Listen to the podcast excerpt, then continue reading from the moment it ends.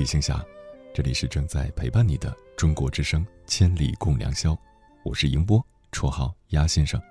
我要以黑夜为翅膀，带你在电波中自在飞翔。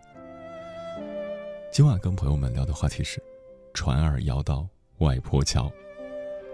关于外婆这个话题，你有任何想说的话，都可以在中国之声的官方微博或者我的个人微博我是鸭先生乌鸦的鸭。找到“千里共良宵”的节目互动帖，发表评论，参与话题。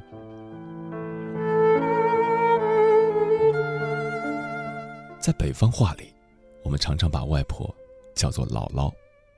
曾经的央视主持人倪萍，在央视《朗读者》节目中深情朗读了她的新书《姥姥语录》中的内容。至诚的内容，动人心灵。倪萍说。姥姥是这个世界上最聪明的人，所有的事情都特别看得开，而且一句话让你马上找到平衡。姥姥曾在爬山时说：“人的一生一定要使出自己所有的劲儿去登上自己的山顶。”姥姥很哲学。这本书曾获得第五届冰心散文奖，也让大家认识到一个善良、平凡、智慧、可爱的老太太。白岩松说：“书中的姥姥，不光是倪萍的姥姥，她也是中国姥姥。在某种程度上，中国的文化能够传承下来，就是靠爷爷奶奶、姥姥姥爷讲的故事一路听读下来的。姥姥或者说外婆，可以说是中国文化传承人的标志。暂且不提文化的传承，外婆确实是一个神奇的角色。”他几乎无所不能，甚至我们长大以后，遇到困难或挫折，如果外婆还健在，他依然会把爱源源不断的输送给你。今晚，跟朋友们分享的第一篇文章，名字叫《外婆》，作者知木。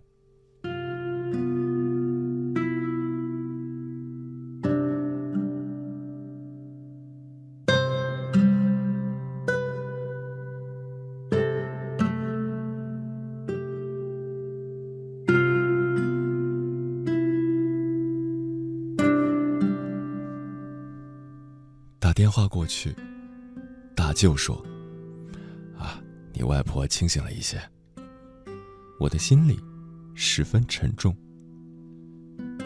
端午临近的时候，外婆突然就迷糊起来，整个人晕厥般躺在床上熟睡。千里之外，我催着他们送医院。大舅大姨说再观察观察，还说都九十岁了，治不治都这样了。我心里着急，隔着辈分，只是催促他们。要是需要钱，我们马上寄，尽快送医院的好。其实我知道，他们也不需要。外婆有退休工资，有存款，有社保、医保，还有七个儿女，轮到我们孙辈，估计机会不多。舅舅在电话那头答应着，可我总是担心他们不急。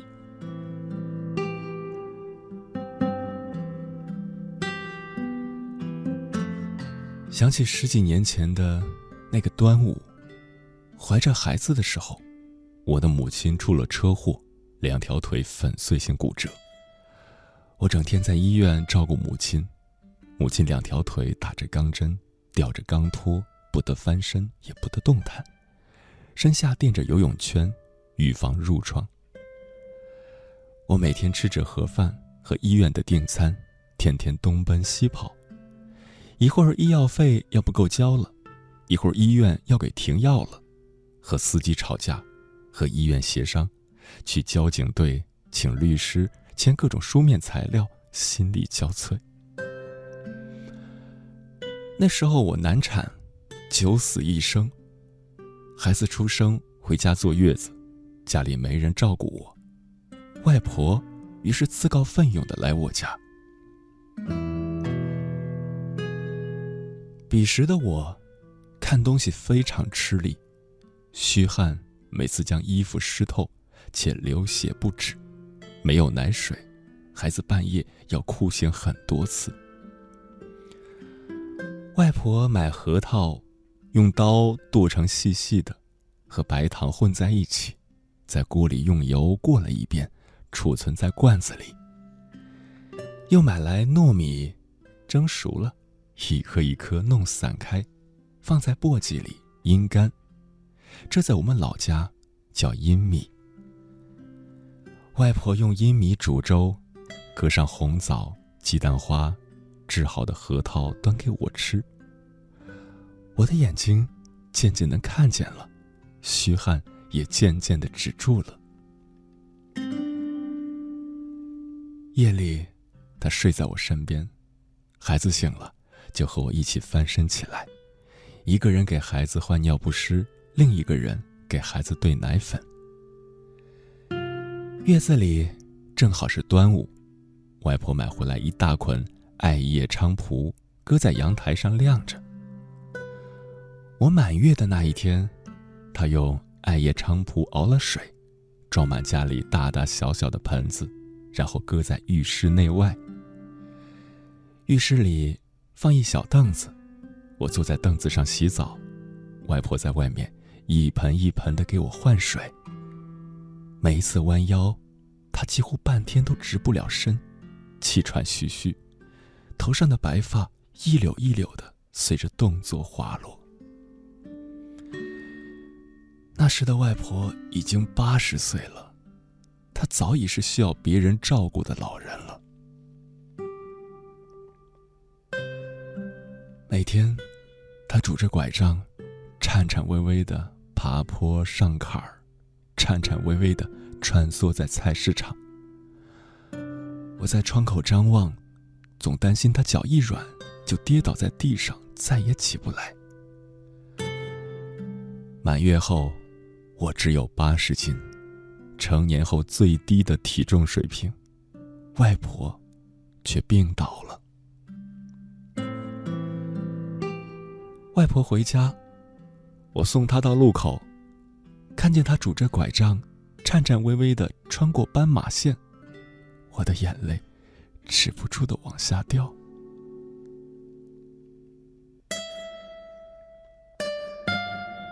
许多记忆深埋在时光深处。外婆，我知道，反正咱们也不会永远活着，早晚有一天。很快，就会来世再见。但我希望这一世，我们尽力在俗世，做长久一点的亲人，越久越好，越久越好。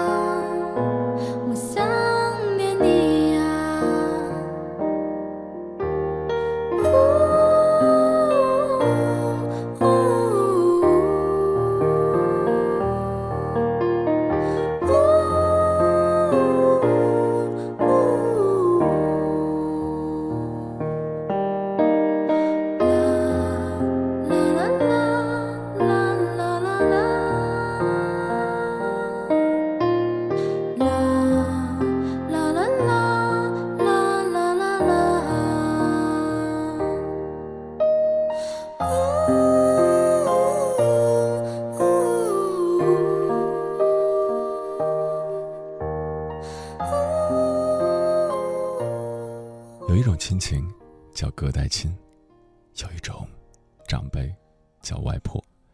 北京时间的零点二十三分五十四秒，这里是正在陪伴你的中国之声《千里共良宵》，我是英波，绰号鸭先生。我要以黑夜为翅膀，带你在颠簸中自在飞翔。今晚跟朋友们聊的话题是：船儿摇到外婆桥。关于外婆，你有任何想说的话，都可以在中国之声的官方微博，或者我的个人微博我是鸭先生乌鸦的鸭，找到“千里共良宵”的节目互动帖，发表评论，参与话题。霓裳羽衣冰儿说。小时候在外婆家帮着做农活，然后享受外婆做的好吃的。我觉得这样的外婆非常的睿智，因为她懂得爱的交换，通过孩子帮忙劳动的方式奖励孩子美味的食物，这实际上是一种爱的交换。如果爱只是单向的，比如，只是外婆一味的在付出，那么，外孙子、外孙女长大以后，很可能是一个自私的人。所以，要为你的外婆点个赞，也要为小小的你，那个时候就能够干农活，点个赞，好懂事。夏天的岛说，外婆已经去世三年了，很怀念她。有时候走到路上，都会觉得某个人好像很神似她。会想起他对我的种种好。外婆以前做的那些好吃的，到现在，再也没有找到那种相同的味道。我们对于外婆的怀念，都是源于某一个独特的细节，可能是一种味道，外婆独家制作的饺子，或者是在城市中无法吃到的一种食物。也可能是一种气味儿，比如说檀香的味道、菊花枕的味道、晒过太阳的被子的味道，以及经久的岁月中那些陈旧的木柜所散发出的潮潮的味道。每个人总会找到一个独特的记忆的点，去想起外婆，想起和她相处的时光。我是萌萌说，北方是称呼姥姥的，很怀念姥姥做的手抻面，想念。外婆做的手抻面，肯定跟爸妈做的不一样。那是从上个世纪一直到这个世纪，跨越了近百年的历程中所积累的对于面的一种力度。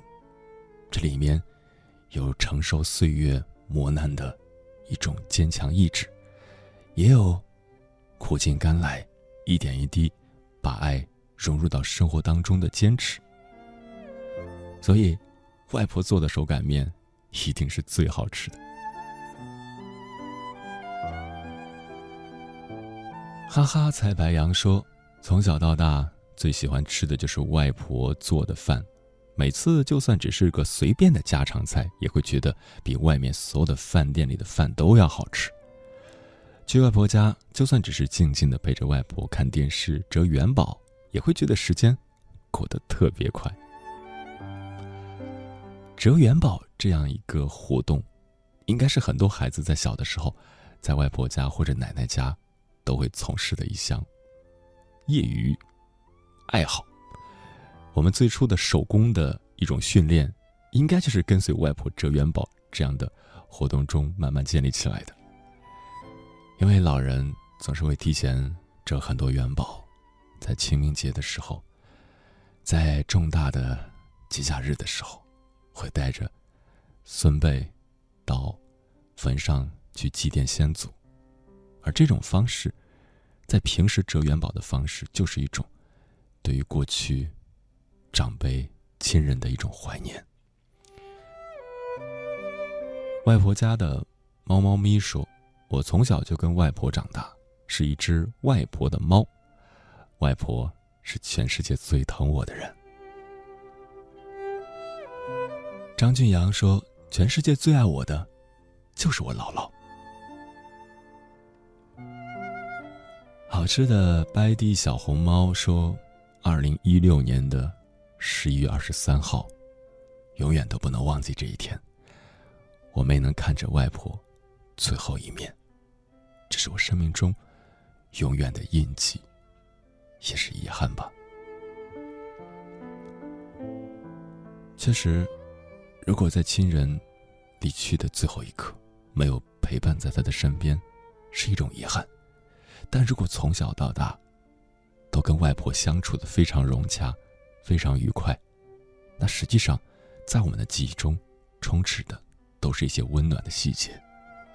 而这样的生命的闪光时刻，才是最重要的，也是外婆希望你继续去达到的一种生活状态。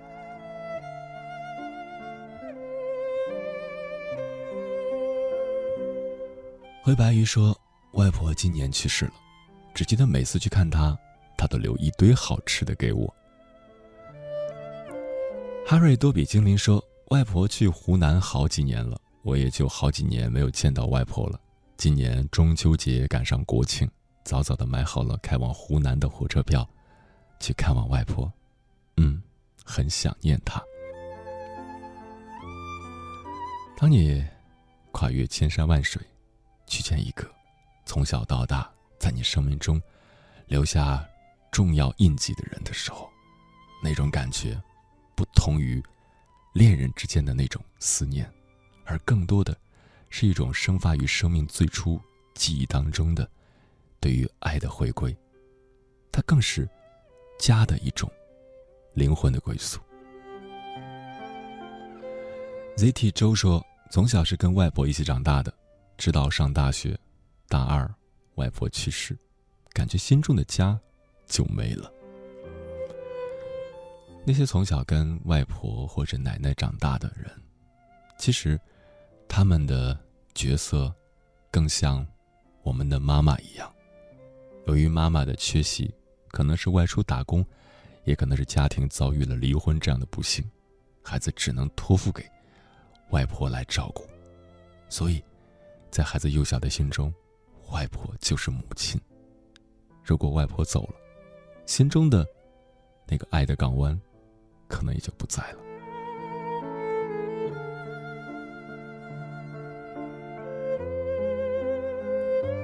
当然，也不是所有的人都有关于外婆的记忆。比如说我，从小就没有见过外婆，因为在我妈很小的时候，外婆就去世了。顾清凉说：“外婆这个词对于我很陌生。”不是没有，而是很少有交流。不过，还是要祝外婆身体健康。A personal life 说，小时候没有见过外婆，只是听妈妈讲起过外婆的故事，所以也没什么感触。没有交集，没有感触，还好，它是一片空白的记忆。但是，有些人关于外婆，可能是一些不太美好的记忆。有朋友说浅紫色香气，他说我的外婆一点都不疼我，在他家吃饭他都不乐意，我能怎么办呢？我也很无奈。在一些上了年纪的人心中，还残留着一种重男轻女的思想，所以对于外孙女，有一些外婆做的就不是特别的慈爱。但是，当父母真正的离你而去的时候，能够愿意接手照顾你的人，可能真的就是外婆了。虽然平时没有什么好脸色，但是在最关键的时刻，还是外婆会接过这把爱的接力棒，陪你一起走下去。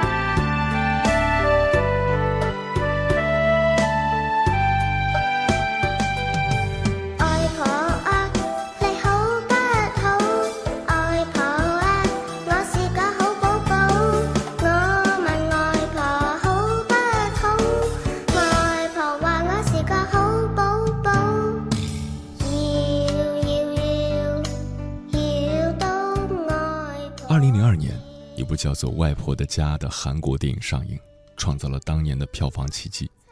影片讲述的是一个朴素单纯的亲情故事。为了方便找工作，妈妈领着七岁的项羽去乡下的外婆家，把他暂时留在那里。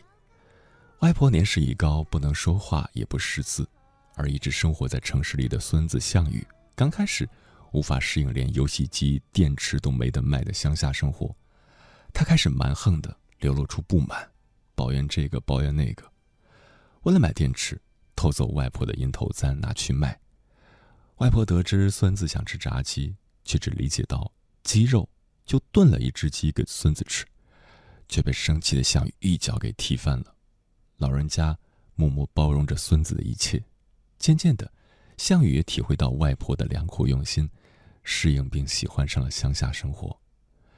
有网友说，总是能在戏里找到自己童年的影子，仿佛看到外婆在身边，轻轻的摇着蒲扇，替我赶着蚊虫，站在屋檐下，唤我回家吃饭，从菜地里摘来新鲜的瓜果，塞进我手里。似乎全世界的外婆就是这样，以最大的耐心包容着我们。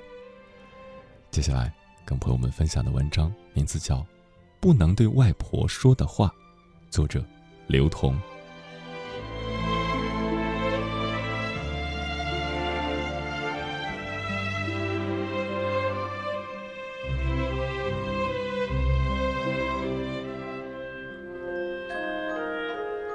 连着几个周末都在外地工作，转眼就到了二十七号。想着之前对外婆承诺的，我一定每个月都回来看你一次，即将失效，心里满是愧疚。给外婆拨电话，赵丽很快接起来，仍是大嗓门，在话筒里问：“哪位？”我十分抱歉的对外婆说：“啊，外婆。”最近周末都比较忙，这个月不能去看你了。外婆说：“没关系，那你打算什么时候回来呀？”“呃，下个月一定会去看你。”“今天几号啊？”“二十七号了。”“那你是一号还是二号回来呀？”外婆问的特别自然。我突然那么一愣，说实话，对于外婆及时的反应。我常常分不清楚，是她幽默感太强，还是她心里确实是那么想的。外婆八十三岁那年来北京看我，我约了一大堆朋友吃饭，席间充斥着我和好朋友开的各种荤素不一的玩笑，常常是话音刚落，外婆就哈哈大笑起来。头几次，大家以为外婆只是为了给我们这些晚辈捧场。后来听着听着，感觉不妙，然后我就试探性的问外婆：“外婆，你每次笑是为了捧场，还是真的听懂了呀？”外婆特别自然的回答：“本来就很好笑嘛。”外婆刚到北京时，我开车带着她四处兜风，她不愿意坐在后座上，一定要坐在副驾驶座上，说是离我近。外婆坐在车里，看着北京的一座座高楼，说：“当年人那么少，房子那么少，我活的那样；现在人这么多，房子这么多，我还是活的一样。你说，多这么多东西有什么用？”外婆什么都问，什么都觉得好奇，好像我印象里的外婆一直是这样，她从来没有发过脾气。对我总是笑嘻嘻的。那时中国的钨矿业发达，外婆带着全家生活在大吉山钨矿，他是钨矿的一名选工。后来，外公当选了钨矿的党委书记，外婆就被调到了电话接线员的岗位上。我父母是医务人员，常常夜里加班。我那时只有四岁。夜里醒来找不到他们俩，就会哭着跑到医院，在走廊里大哭，谁都拦不住。父母没办法，便又把我扔回到外婆那儿。直到怕我孤单，所以外婆上班就会带着我，绝不会扔下我一个人。外婆任我在电话接线间里胡来，比如我常常把各种线拔出来，插到不同的孔里，她仍是乐呵呵地看着我把她的成果搞得一塌糊涂，然后再十分有耐心地把它们一一恢复原位。后来我就不让她看，而是让她转过身数二十下，我乱弄一气，然后再看外婆把线插回正确的位置。现在想起来。这简直就是连连看游戏最早版本的最高境界嘛！因为这样，每天都和外婆在一起，所以谁都不能取代外婆在我心里的地位。当然，我也绝不允许别人取代我在外婆心里的地位。后来表弟出生了，我很爱表弟，所以当外婆带他的时候，我也会一直在旁边跟着。外婆每次哄好表弟之后，就会回过头来和我对视一下，我便迅速扭头。我不想让他知道我那么在意他对我的关心，我也不想让他知道我在妒忌表弟所受到的关心。有一次全家吃饭，我表弟和邻居的孩子在院子里玩，外婆跑出来叫了一声表弟的名字，让他赶紧洗手吃饭。因为没有叫我，我故意不进屋。后来小舅出来喊我，我蛮不情愿的跟着进了屋，一整晚都处在极度的难受之中。我觉得外婆已经不在意我了。长辈们都问我怎么了，我只摇头，什么都不说。外婆走过来，也问我怎么了，我把头扭过去，仍然什么都不说，两行眼泪就流了出来，鼻涕也流出来了。外婆看我什么都不说，默默地叹了一口气，准备转身去收拾餐桌。我突然从后面跑上去，一把抱住她，把头埋在她的腰间，大哭起来，然后反反复复地说着一句话：“嘿，为什么表弟叫你奶奶，而我要叫你外婆？为什么我要叫你外婆？”嗯，全家人都愣住了，不明白我的意思。我不要叫外婆，我也叫奶奶，因为外婆有个外字，我不要这个外字，我不是外面的。我哭得上气不接下气，说出这么一长串，就轰的一下把所有人的笑穴给点了。我一看他们笑得那么厉害，哭的声音就更大了。外婆蹲下来抱着我，又好笑又心疼我。眼里也全是眼泪，他说：“好好好，我不是外婆，以后你不要叫我外婆了，你叫婆婆奶奶都行。”